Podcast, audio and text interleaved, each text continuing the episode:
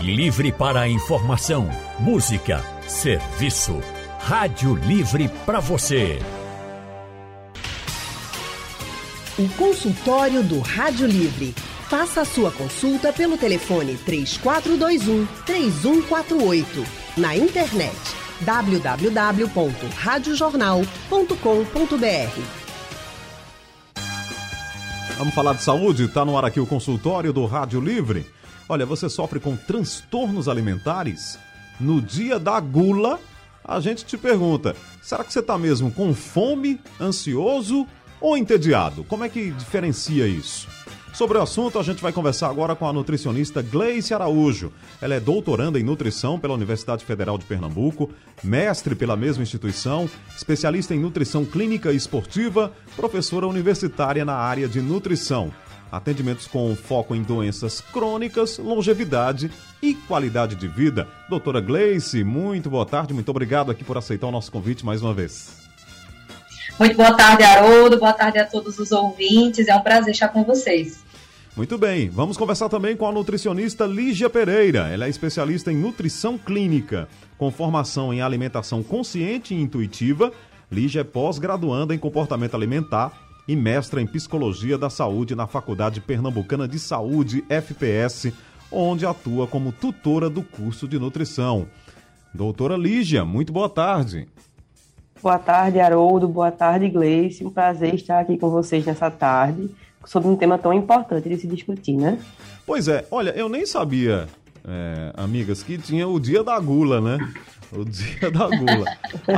A, aliás, a gula é um pecado até, né? Fala até que a gula é um, é um, é um dos pecados. Mas o, o que é ser realmente guloso ou gulosa e é, ter um transtorno alimentar que é a compulsão, né? Por estar se alimentando, comendo o tempo todo. Como é que a gente poderia é, é, discernir isso, né? Realmente diferenciar. Eu ser uma pessoa gulosa, que gosto de, de comida, e aquela que tem realmente um transtorno alimentar. Doutora Gleice. Haroldo, a principal diferença seria na frequência desses eventos. É muito natural, em alguma situação esporádica, acontecer de que seu desejo por algum alimento específico fique aumentado e aí você tenha um quantitativo maior de consumo daquele item naquele momento. Então, poderia ser classificado ali como um evento de bula. Entretanto, quando acontece um transtorno alimentar, esses eventos são sequenciais e rotineiros e a relação que o indivíduo tem com a comida se torna mais patológica. Então, o indivíduo sente arrependimento ao comer, não tem uma relação positiva, aquele aspecto da afetividade que aquela refeição poderia trazer acaba se perdendo. Então, é muito natural que em algum momento esporádico a, a, esse potencial da gula apareça, mas se isso se tornar algo repetitivo, é importante ficar atento porque pode ser sim um disparo para transtorno alimentar. Uhum. Uh, doutora Lígia, tem gente que depende de um fato, né? Ou de um momento do dia ou da vida para comer mais. Uh, como mais quando estou triste, né? ou mesmo quando estou com os amigos, acabo comendo muito. É, é, como é que a gente consegue realmente controlar esses momentos? É possível controlar esses momentos ao longo do dia e até mesmo ao longo da vida, né? Existem fases da vida, pessoas que relatam que comem mais, comeram mais. Como é que a gente faz para não ter um transtorno na sua vida que é a compulsão alimentar? É importante, Haroldo, a gente começar diferenciando que o transtorno alimentar ele é, são doenças, na verdade, de caráter psiquiátrico. Uhum. Inclusive, o diagnóstico é feito por médicos psiquiatras. Então, a ideia da, é, do acontecimento do transtorno vai acontecer com vários fatores. Alguns fatores, como você falou, podem ser desencadeantes. E isso está muito relacionado ao comportamento alimentar. E um, uma coisa que a gente nota muito nesses comportamentos disfuncionais é a questão do comer emocional, como você disse. Né? Aquelas pessoas que associam a comida a determinadas emoções e acabam relacionando. Tudo isso pode sim ser modificado né? A partir do momento que você entende que aquele comportamento é disfuncional, a alimentação ela tem esse caráter social, esse caráter emocional, é normal. A partir do momento em que ela entra toda vez que você tem uma emoção negativa, entra em todo momento que você precisar de lidar com aquela emoção, aí sim a gente vai ter que lidar com ela de outra forma. O primeiro passo é você assumir que a comida não precisa entrar em todos os momentos. Ela é extremamente importante, gostar de comer é extremamente importante mas a comida é mais um elemento do nosso dia. Certo. É, doutora Gleice, deixa eu relatar aqui algo que a gente vê muito, né? Que acontece com as pessoas. Você vai num restaurante ou num lugar que tem muita comida e, de repente, você olha tanta comida, é, tanta varia... às vezes é uma variedade de alimentos e acaba comendo mais ou com vontade de comer mais. Aí você faz isso uma vez. Aí no outro fim de semana você vai começa a ser aquele, é, aquela pessoa que frequenta restaurantes, lugares que tem muita comida e começa a comer mais, e começa a comer um pouco mais, e de repente você passa os olhos ali no que está sendo servido e você quer comer de tudo um pouco. Esse é um passo para um problema ou é um gosto normal de você ver muita comida e ter vontade de comer mais? Nesse caso que você trouxe, Haroldo, já poderíamos ficar preocupados, porque se a gente for é, estatisticamente, né, trazer aqui sobre os finais de semana, nós temos mais de 50 ao longo do ano. Então, quando nós falamos em melhorar a relação com o alimento, é para justamente o seu final de semana também ser um momento prazeroso e você não se preocupar né, no que está colocando no prato. Então, a gente observa né, que muitas vezes em ambientes como self-service, onde a gente tem à nossa disposição diversas porções de alimentos que você gosta, você acaba se perdendo, né, ver um comportamento ansioso e colocar várias quantidades ali diversas preparações ali no prato, é, trazendo novamente, né? Se isso for é, esporádico, a gente não considera como algo preocupante. Mas considerando se esse indivíduo repete isso todos os finais de semana, uma rotina já foi criada. E aí também é importante observar de que forma você se relaciona nesse momento. Tem consumo de bebida alcoólica associada? Né? Tem um comportamento ali daquela refeição não ser aproveitada, é feita às pressas. Então, são muitos detalhes que precisam ser levados em consideração para nós sabermos né, até que ponto essa escolha do alimento no prato vem sendo saudável, agradável para você, ou se tornando algo perigoso. Muito bem. Uh, doutora Lígia, é, a doutora Lígia trabalha com a formação em alimentação consciente. É, o que seria uma alimentação consciente, doutora Lígia? Eu sei que é, existem pessoas que realmente chegam nas festas, né? Nesse momento festivo, elas relatam depois, puxa, eu comi demais. Então é aquela consciência de que comeu muito. Mas o que é o consciente e o incon inconsciente e até inconsequente na hora de se alimentar? É, a gente precisa partir primeiro, Haroldo, da questão da individualidade. A consciência ela vai demandar é, um autoconhecimento de cada um. E a gente precisa falar do que é saudável. E a saúde, de maneira geral, ela também é individual como pegando um pouco do gancho do que Gleice falou, falar de alimentação consciente é lembrar que saúde ela tem um contexto muito amplo. Então, se você está, por exemplo, numa festa e você se abstém de comer alguma comida e aquilo lhe traz sofrimento, isso não é saúde. Ao mesmo passo que se você faz escolhas sem considerar, por exemplo, que seu corpo vai ficar muito cheio, isso também não é consciência. Então, a alimentação consciente, ela vai nesse intuito, entender como a alimentação está lidando com essa individualidade, lidando com esse ser que vai ter questões sociais, questões de saúde, e a partir disso fazer com que esse relacionamento com a comida seja benéfico. Porque é dessa forma que a gente precisa tratar. A comida não é uma coisa para ser trazer mais dor, trazer mais doença. É para fazer parte do seu dia a dia de acordo com a vida que você leva, trazendo benefícios. E o que a gente vê muitas vezes é que a gente oscila entre o 8 e 80 ou muita restrição, ou muito medo de comer, ou com muito exagero e sem crítica nenhuma ao que está se é, ingerindo. Então, a, a, ideia da consciência é nesse sentido. É fácil? Não é, uhum. mas é totalmente possível. É, pois é, esse é um ponto importante, né? Que não é fácil às vezes. Eu vejo, é, a gente vê mesmo é, algumas pessoas que dizem, puxa, isso é tão gostoso. E aí vai colocando no prato, mas isso aqui eu também gosto. E aí coloca, come um pouquinho, aí depois faz outro prato com uh, um alimento que também já comeu no passado. E, ah, eu, eu gosto disso também. De repente você está comendo de tudo, né? Você está comendo muito e de tudo. Esse talvez seja um dos desafios, né, doutora Lígia? É esse controle, até onde eu vou, até onde eu posso e até onde vai dar errado, né? Exato. E esse controle, muitas vezes, Haroldo, ele começa do pensamento de que, muitas vezes, a gente se inibe de comer certas coisas. E a inibição traz esse movimento de que, assim, eita, eu gosto muito disso, então eu tenho que aproveitar para comer o máximo disso, uhum. porque senão depois eu não vou comer. Se ao invés disso a gente pudesse normalizar a ingestão daquele alimento, dizer, não, eu posso comer isso hoje, mas eu não preciso comer essa quantidade toda porque eu posso comer outro dia. Esse já é um movimento de autoconsciência nesse sentido. É por isso que é tão importante falar sobre alimentação saindo desse ponto do 8 e 80, sabe, do certo e errado tudo depende muito do contexto. E aí tem, por exemplo, as situações do nosso dia a dia que têm impacto direto. Quantas vezes a gente não faz essas alimentações, né, essas refeições de maneira estranha, porque a gente passou por um momento de estresse no trabalho, porque não teve tempo de fazer outras refeições. Então, o contexto, de maneira geral, também vai trazer uma influência para que você perca esse controle. Então, assim, por isso que eu digo, não é fácil, porque muitas vezes as pessoas dizem, ah, mas você só precisa não comer isso. Não é tão simples. Demanda uma análise, uma autoconsciência, uma autorreflexão sobre o que está sendo ingerido. Muito bem. E, doutora Gleice, antes da gente ir aqui para o intervalo, é, tem também aquele tipo de pessoa, né, isso é comum, né? Que come o seu pratinho todo dia, faz o seu feijão com arroz e uma, uma proteína ali, come tranquilo e de repente se vê numa situação, por exemplo, num restaurante, ou numa festa, ou num evento, ou em casa mesmo, fez uma comida diferente, com aquela comida que já não é tão fácil né, de, de ser é, digerida, aí, entrei com tudo numa feijoada, entrei com tudo num prato mais pesado, e aí come muito. E de repente aquilo ali vai lhe dar aquele prazer naquele momento, e depois há consequências. Então, esse também é um desafio da mente, né? Entender que aquela comida que você fez é gostosa, é boa, mas que você não precisa se acabar comendo ela, né? Exato, porque essa relação também do prazer está muitas vezes associada, Haroldo, a uma alimentação com mais percentual de gordura, mais sódio, mais açúcar.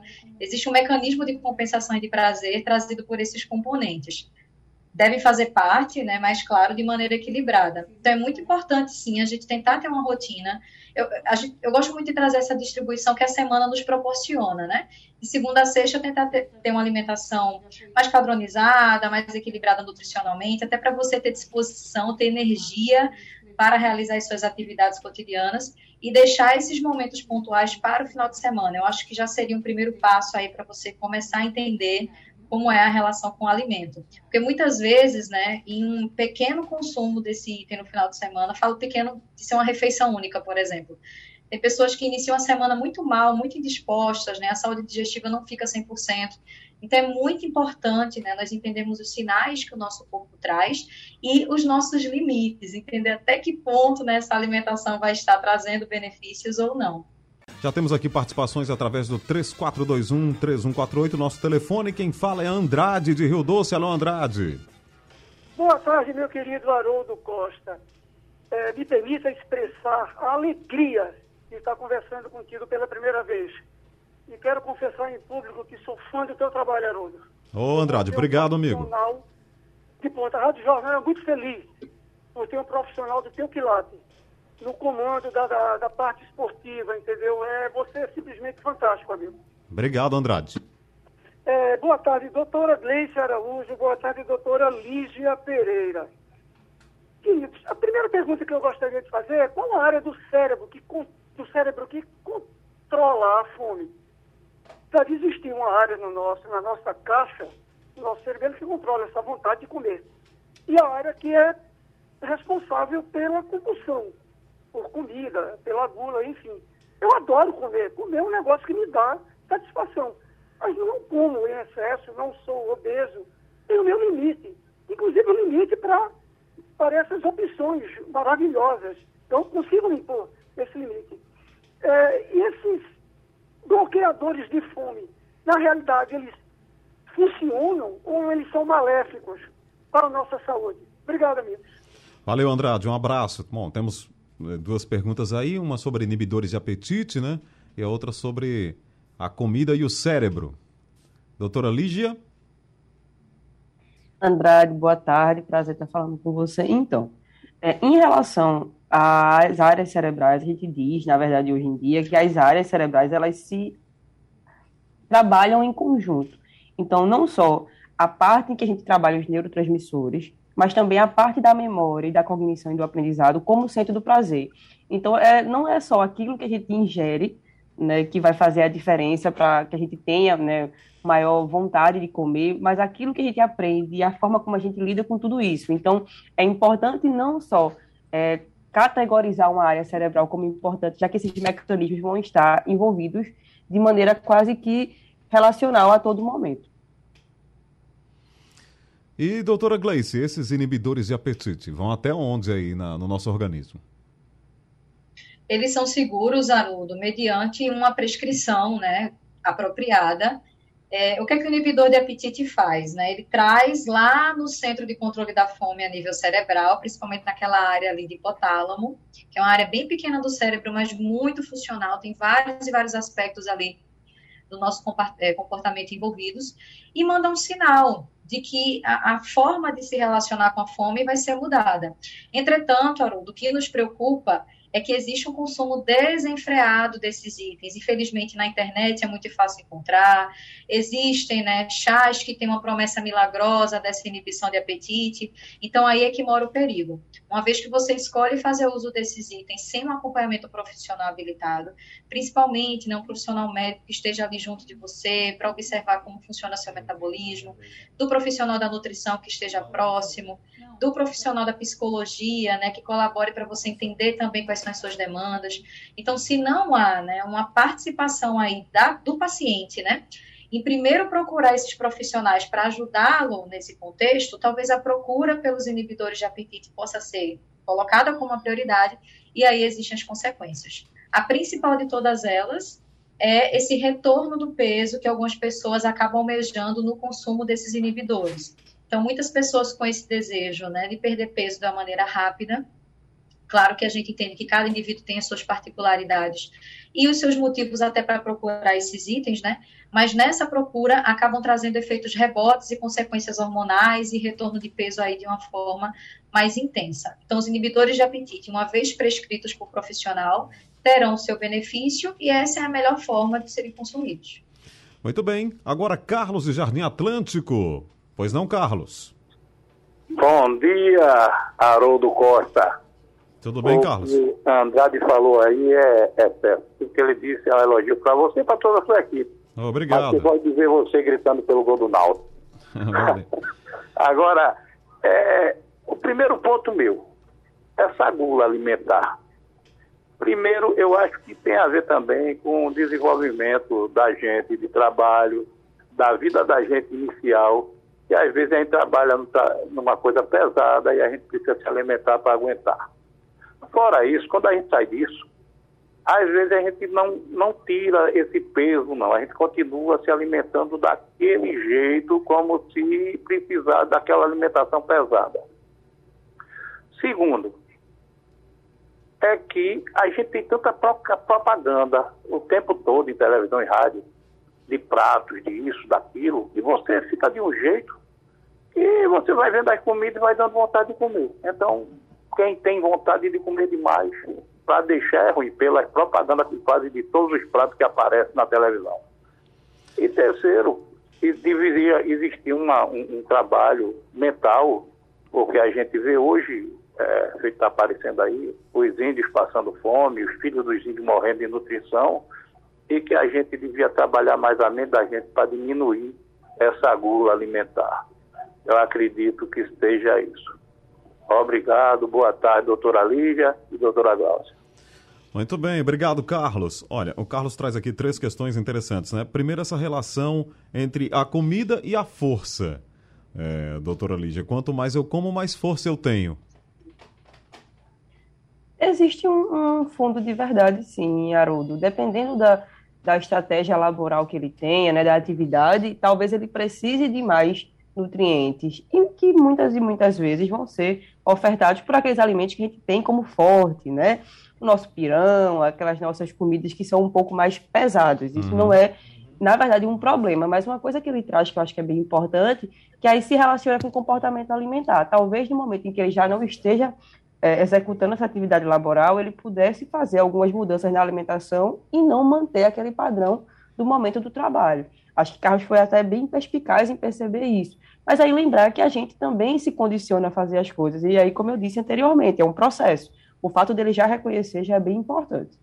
E doutora Gleice, ele fala também sobre a questão do alimento que causa né, no, no, cérebro aquela vontade de comer pela, pela forma como ela aparece, né, bonito, está é, tá sendo apresentado dessa forma, essa relação da, da publicidade do alimento como uma forma de você eh, se perder, né? De você olhar e querer comer tudo, né, doutora Cleice? Isso é muito verdade, Haroldo. E as próprias indústrias, né, voltadas para esse prazer que quer que o consumidor tenha, também contempla outras estratégias, até mesmo visuais, em cores. Então, é muito comum em propaganda de alimento vermelho, amarelo, alaranjado, para, olha, tô chamando aqui a tua atenção, tu precisa comer esse item, né? Uhum. E aí a gente precisa, de fato, ficar muito atento, porque é, falar desses alimentos que são muito difundidos na mídia, muitas vezes está associado a itens que têm mais gorduras, mais sódio, mais açúcares, como eu tinha citado anteriormente. Então, uma alimentação mais livre, né, que tem essa característica, um sorvete, um hambúrguer, um alimento que você goste esporadicamente, não vai te trazer prejuízos tão grandes, mas o que nos preocupa é um consumo rotineiro, cotidiano. Então, temos sim que ficar atentos, porque essas estratégias estão nos bombardeando, seja no celular, no outdoor, em algum ambiente de shopping que nós estejamos por lá, mas precisamos entender o limite né, do nosso corpo, até que ponto ali isso de maneira repetitiva seria adequado, e se você tiver uma relação equilibrada com aquele item, você não terá prejuízos à saúde. Então, principal que a gente está tentando discutir é isso, né? Você pode comer o que gosta, desde que seja com equilíbrio e respeitando também os limites que o seu corpo traz. Quem está na linha é Josivaldo Gomes, na Várzea. Alô, Josivaldo. Boa tarde, Haroldo. Haroldo, você está, se for você que for narrar o jogo sábado, só está tá liberado só a gritar gol do esporte, viu? por favor. Vamos, tá é, certo, Josivaldo. Boa tarde, aí, doutor. Eu quero somente tirar uma dúvida. Qual é a minha eu coloquei na minha cabeça de 2014 para cá que eu não tomava mais café com açúcar nem com adoçante. Só agora tomo café do jeito que ele é coado, do jeito que ele é feito, eu já tomo. Aí eu queria saber essa decisão minha que eu tomei, que graças a Deus eu, eu me sinto bem. Mas seria uma loucura minha, ou e também às vezes quando eu passo nessas vitrines assim de doces e essas coisas, doces chegar enche a nossa vista. Eu boto na minha cabeça, não, aquilo ali é mais feio do que eu. Para que, que eu vou olhar para aquilo ali? Passo que não me dá vontade de comer nada. Eu tinha 100 quilos, hoje eu estou com 80. Eu fui acompanhado por uma nutricionista, faço minha atividade física e estou fazendo de tudo para não é, para não subir mais de peso. Eu, eu usava GG, hoje eu uso M. E eu vou tentar chegar no P. Um abraço a todos. Tá certo, Josivaldo. Olha, Josivaldo fala de algo, né? É, assim, ele radicalizou, cortou o açúcar total lá, doutora Gleice. É, é, é, por aí ou exagerou? Ele teve uma relação que foi construída de uma maneira mais intensa no início, mas trouxe excelentes resultados, né? É, nós temos uma recomendação, Haroldo, de açúcar diária que fica em torno de 25 gramas. Isso, considerando uma porção para o ouvinte conseguir visualizar melhor, seria uma colher de sopa ao dia. Então, você já nota que o consumo nosso é muito além. Tem pessoas que no café da manhã já tem esse quantitativo de açúcar misturado ao cafezinho. Então, de uma maneira geral, escolher consumir menos açúcar traz benefícios como um todo para a saúde. Você tem um controle melhor da glicemia, você tem menos acúmulo de gordura no seu organismo. Então, se a relação desse, desse consumo de açúcar for reduzida né, de uma maneira delicada, você consegue, ao longo do tempo, se acostumar, né, se adaptar para aquele item não estar presente sempre. Mas aí o que nos preocupa também é outra perspectiva, que não foi o que o ouvinte trouxe. Mas vamos imaginar um indivíduo que tem uma relação muito mais intensa com açúcar. Se ele consome açúcar todos os dias e faz uma retirada brusca, ele vai sofrer bastante. Porque quando ele for mais uma vez consumir esse item, ele terá um episódio de compulsão alimentar. Ele fará um volume muito alto daquela porção, ao invés de ser, por exemplo, só uma fatia de pudim, seria quase um pudim todo. E aí você nota que vai acontecer esse desequilíbrio porque essa restrição foi feita de maneira drástica. Então, para você ouvinte que quer reeducar sua alimentação, pretende reduzir o açúcar, seja né, qual o seu motivo primordial aí de saúde, tente fazer esse desmame, essa retirada aos poucos, né, colocando alguns itens ali, né, à tona e outros fazendo essa breve remoção, para que você a longo prazo consiga se adaptar a esse processo sem ter, ser tão danoso, né, sem ser tão difícil assim. Rafael, em Maranguape 1, está com a gente. Oi, Rafael. Opa, bom, boa tarde para você e a e doutora. Olha, eu, eu com 14 anos de idade, eu comia muito. Agora sendo que depois meus 18 anos que eu fui para o quartel, aí foi que aumentou a vontade de comer. Eu cheguei, até, eu cheguei no quartel com 69 quilos e saí com 100 quilos. Mas não sabia que era diabetes. Quando, daí depois foi que eu descobri que era diabetes. Mas eu comia muito, tomava muito caldo de cana, e eu acho que foi o caldo de cana que eu fiquei diabético. Aí perdi a visão, Uhum. fui operado o coração e agora no mês de outubro amputei, saiu da perna direita 30 centímetros de perna. Eu estou 15 centímetros do joelho estão amputado por causa da diabetes. Agora que eu não sabia que eu era diabético. Viu? Aí às vezes a pessoa diz, não, aquele cara come muito, mas às vezes é a doença.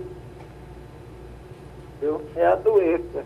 Que, que depois que a pessoa vê, eu urinava lá, lá às vezes num fantasma, aí tinha um sargento dizia, olha, você está diabético, porque enchia de formiga. Aonde eu urinava era formiga, formiga, formiga. Aí ele chegou para mim, aí foi que eu fiz o exame, aí com, constatou que eu era diabético. Só, só isso. Ok, Rafael. Obrigado aqui pela ligação. Ô, ô, dou- doutora Lígia, ele está realmente fazendo um relato, né? é, de um alimento, que ele citou aqui que foi o caldo de cana, e depois veio a diabetes. É, problemas diversos, né? Relacionados assim à alimentação, doutora Lígia. Sim, sim. É, eu entendo que o caldo de cana vai ter um aporte né, de sacarose maior e, e que a gente vai sempre relacionar a diabetes, mas entender que essas doenças crônicas elas têm caráter multifatorial. Então, ela pode ter levado ao desencadeamento do quadro, mas não foi efetivamente a causa. Então, ele tinha alguma desregulação orgânica que levou. E aí, o fato do comportamento alimentar dele ter um, um item né, que contribuía para essa exacerbação foi o que levou. E aí, uma fala que ele fez que eu acho que é bem importante, que sim, muitos pacientes portadores do diabetes têm o que a gente chama de hiperfagia, sentem uma fome excessiva, inclusive por essas modificações no metabolismo. Então, é sempre lembrar, gente, ninguém é a doença. As doenças, elas têm características próprias que vão levar a comportamentos né, bem peculiares. O importante é não estigmatizar as pessoas por isso, incentivá-las a terem né, modificações alimentares que possam fazer com que eles possam conviver com a doença, porque uma vez instalada, como eu falei, a doença crônica ela não tem cura. A gente vai né, conseguir é fazer com que essa doença seja estabilizada para que não aconteça, como aconteceu com ele, essas situações né, de amputação e de perda de membros e de outras coisas que a diabetes pode causar.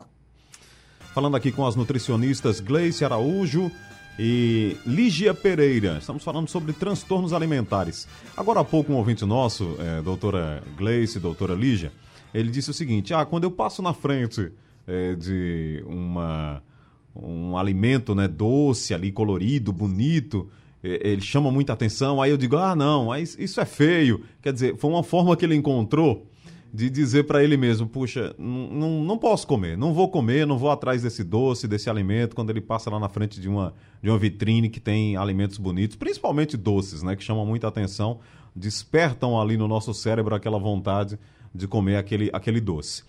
É, esse talvez seja um dos grandes desafios né, dessa relação nossa com o alimento, esse controle emocional que a gente tem falado aqui e dessa essa coisa do olhar e querer. Como, como é que a gente consegue, quem está nos ouvindo agora, quem tem dificuldade, por exemplo, com o chocolate, com o doce, com o açúcar, que nós já falamos aqui, como a gente consegue dizer para si mesmo, fazer o que ele fez aqui? Ele fez uma brincadeira dizendo, ah, não, eu, eu, eu digo que é feio, não é bonito. Como é que a gente faz isso, doutora Gleice? Nossa, é o desafio que grande parte dos ouvintes agora estão também desejando, né? Estão almejando. Uhum. Mas, primeiramente, né, tente o máximo que você puder fazer uma relação com a alimentação que seja equilibrada nas principais refeições.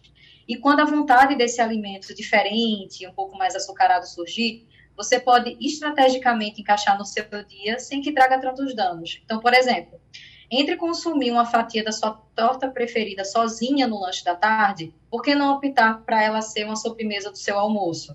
E aí, do ponto de vista de saúde, o que é que isso vai trazer? Você estará bem saciado nesse momento, porque você terá realizado uma refeição, terá um volume ali de alguns outros componentes, de fibras, de proteínas, e aí você vai notar que aquele desejo pelo doce vai ser menos intenso do que em outro horário. Outra dica também que pode ajudar: evite consumir esses alimentos em períodos estressantes do dia. Por exemplo, final do dia, depois de um dia longo, sabe, Haroldo, aquele dia que você diz, ah, só quero ir para casa agora para descansar. Cortisol está lá em cima. E aí, uma grande estratégia que o corpo tem para tentar diminuir esse hormônio do estresse é ofertar prazer. Uhum. E o açúcar é um grande aliado para que essa sensação venha à tona. Então, se você consome esse doce ao final de um dia estressante, pode ter certeza que o consumo vai ser muito maior do que um horário né, de sobremesa ou que você esteja um pouco mais tranquilo mentalmente. Então, se observe, note como seu corpo se comporta, né? Horário da noite, não é tão interessante consumir doces antes de repousar. Seu organismo, seu intestino está precisando ali de um processo de desaceleração. E aí, no consumo desse alimento, você tem uma cascata né, de energia ali do nada no teu corpo, e aí o resultado é uma noite de sono não tão boa, você não terá um repouso tão apropriado. Então, note como o seu corpo se comporta, observe aqueles horários que você pode se permitir isso. E quando acontecer de você querer consumir um alimento que goste, aproveite esse momento. Né? Não tenha culpa em consumir ali aquela porção, né? Às vezes é um brigadeiro e a pessoa sofre tanto por ter comido aquele componente, né?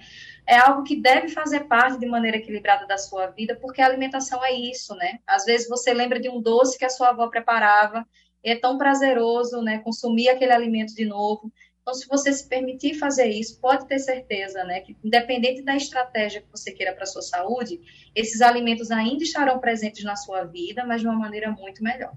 Doutora Lígia, é, a doutora Lígia falou mais cedo aqui, o nem 8 nem 80, né? Que é essa discussão realmente está é, tá muito ligada a isso, né? O exagero e o nada. Ou seja, não comer nada não vai te fazer feliz, né? Você não comer alimento nenhum, né? não saborear um alimento bem feito, gostoso, isso não vai te fazer feliz.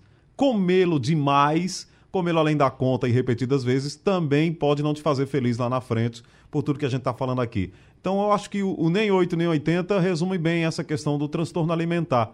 Como sempre, aquela palavra equilíbrio resolve muita coisa, né, doutora Lígia?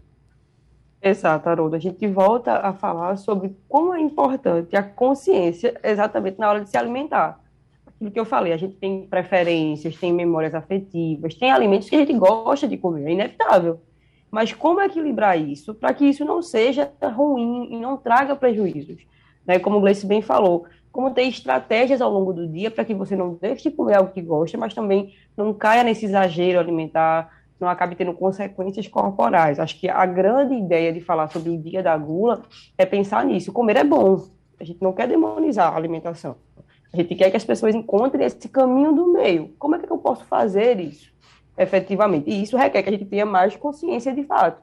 Então, evitar ir ao supermercado com fome, né? pensar no que está comendo, evitar pratos muito grandes. A gente já sabe que, por exemplo, quando a gente vai ao self-service com aqueles pratos que têm um tamanho maior do que o normal, a gente tende a colocar muito mais do que a gente comeria, né, estrategicamente. Então, são pequenas coisas no dia a dia que podem levar a gente a ter mais consciência, sim. E equilíbrio é sempre tudo. Muito bem. Olha, eu quero agradecer aqui a doutora Gleice Araújo, que esteve com a gente para falar sobre esse Dia da Gula, né? É, e doutora Lígia Pereira, que também é, esteve aqui conosco. E eu acho que é, o recado que fica é isso, né? O alimento não é ruim, não. O alimento bem feito, o alimento é, bem trabalhado, bem cozido, bem cuidado, você vai comer, você vai se sentir feliz. O problema é o que você faz com ele, a quantidade que a gente está sempre falando aqui. Mas é, realmente foi muito bom a gente, no dia da gula, discutir essa questão do transtorno alimentar. Doutora Gleice Araújo, muito obrigado. Até a próxima. Muito obrigada, Haroldo. Foi um prazer enorme estar na sua companhia, na companhia de Lígia e dos ouvintes, né? Sempre deixa um consultório tão especial. Até breve. Muito obrigado. Doutora Lígia Pereira, muito obrigado também por ter contribuído aqui com o nosso, a nossa discussão, o nosso consultório do Rádio Livre desta quinta-feira. Até mais. Obrigada, Haroldo. Obrigado, Gleice. Sempre um prazer estar com vocês. Até mais. Muito bem. Agradecendo aqui as nossas nutricionistas que estiveram conosco falando sobre transtornos alimentares aqui no Dia da Gula. Olha, gente, e eu tô me despedindo também, fechando o Rádio Livre de hoje, que fica por aqui. A produção é de Gabriela Bento, trabalhos técnicos de Big Alves, Edilson Lima, Sandro Garrido, no apoio Val Melo. A coordenação de jornalismo é de Vitor Tavares. A direção de jornalismo da Rádio Jornal e da TV Jornal é de Mônica Carvalho. Sugestão ou comentário sobre o programa que você acaba de ouvir, envie para o nosso WhatsApp 99147 8520.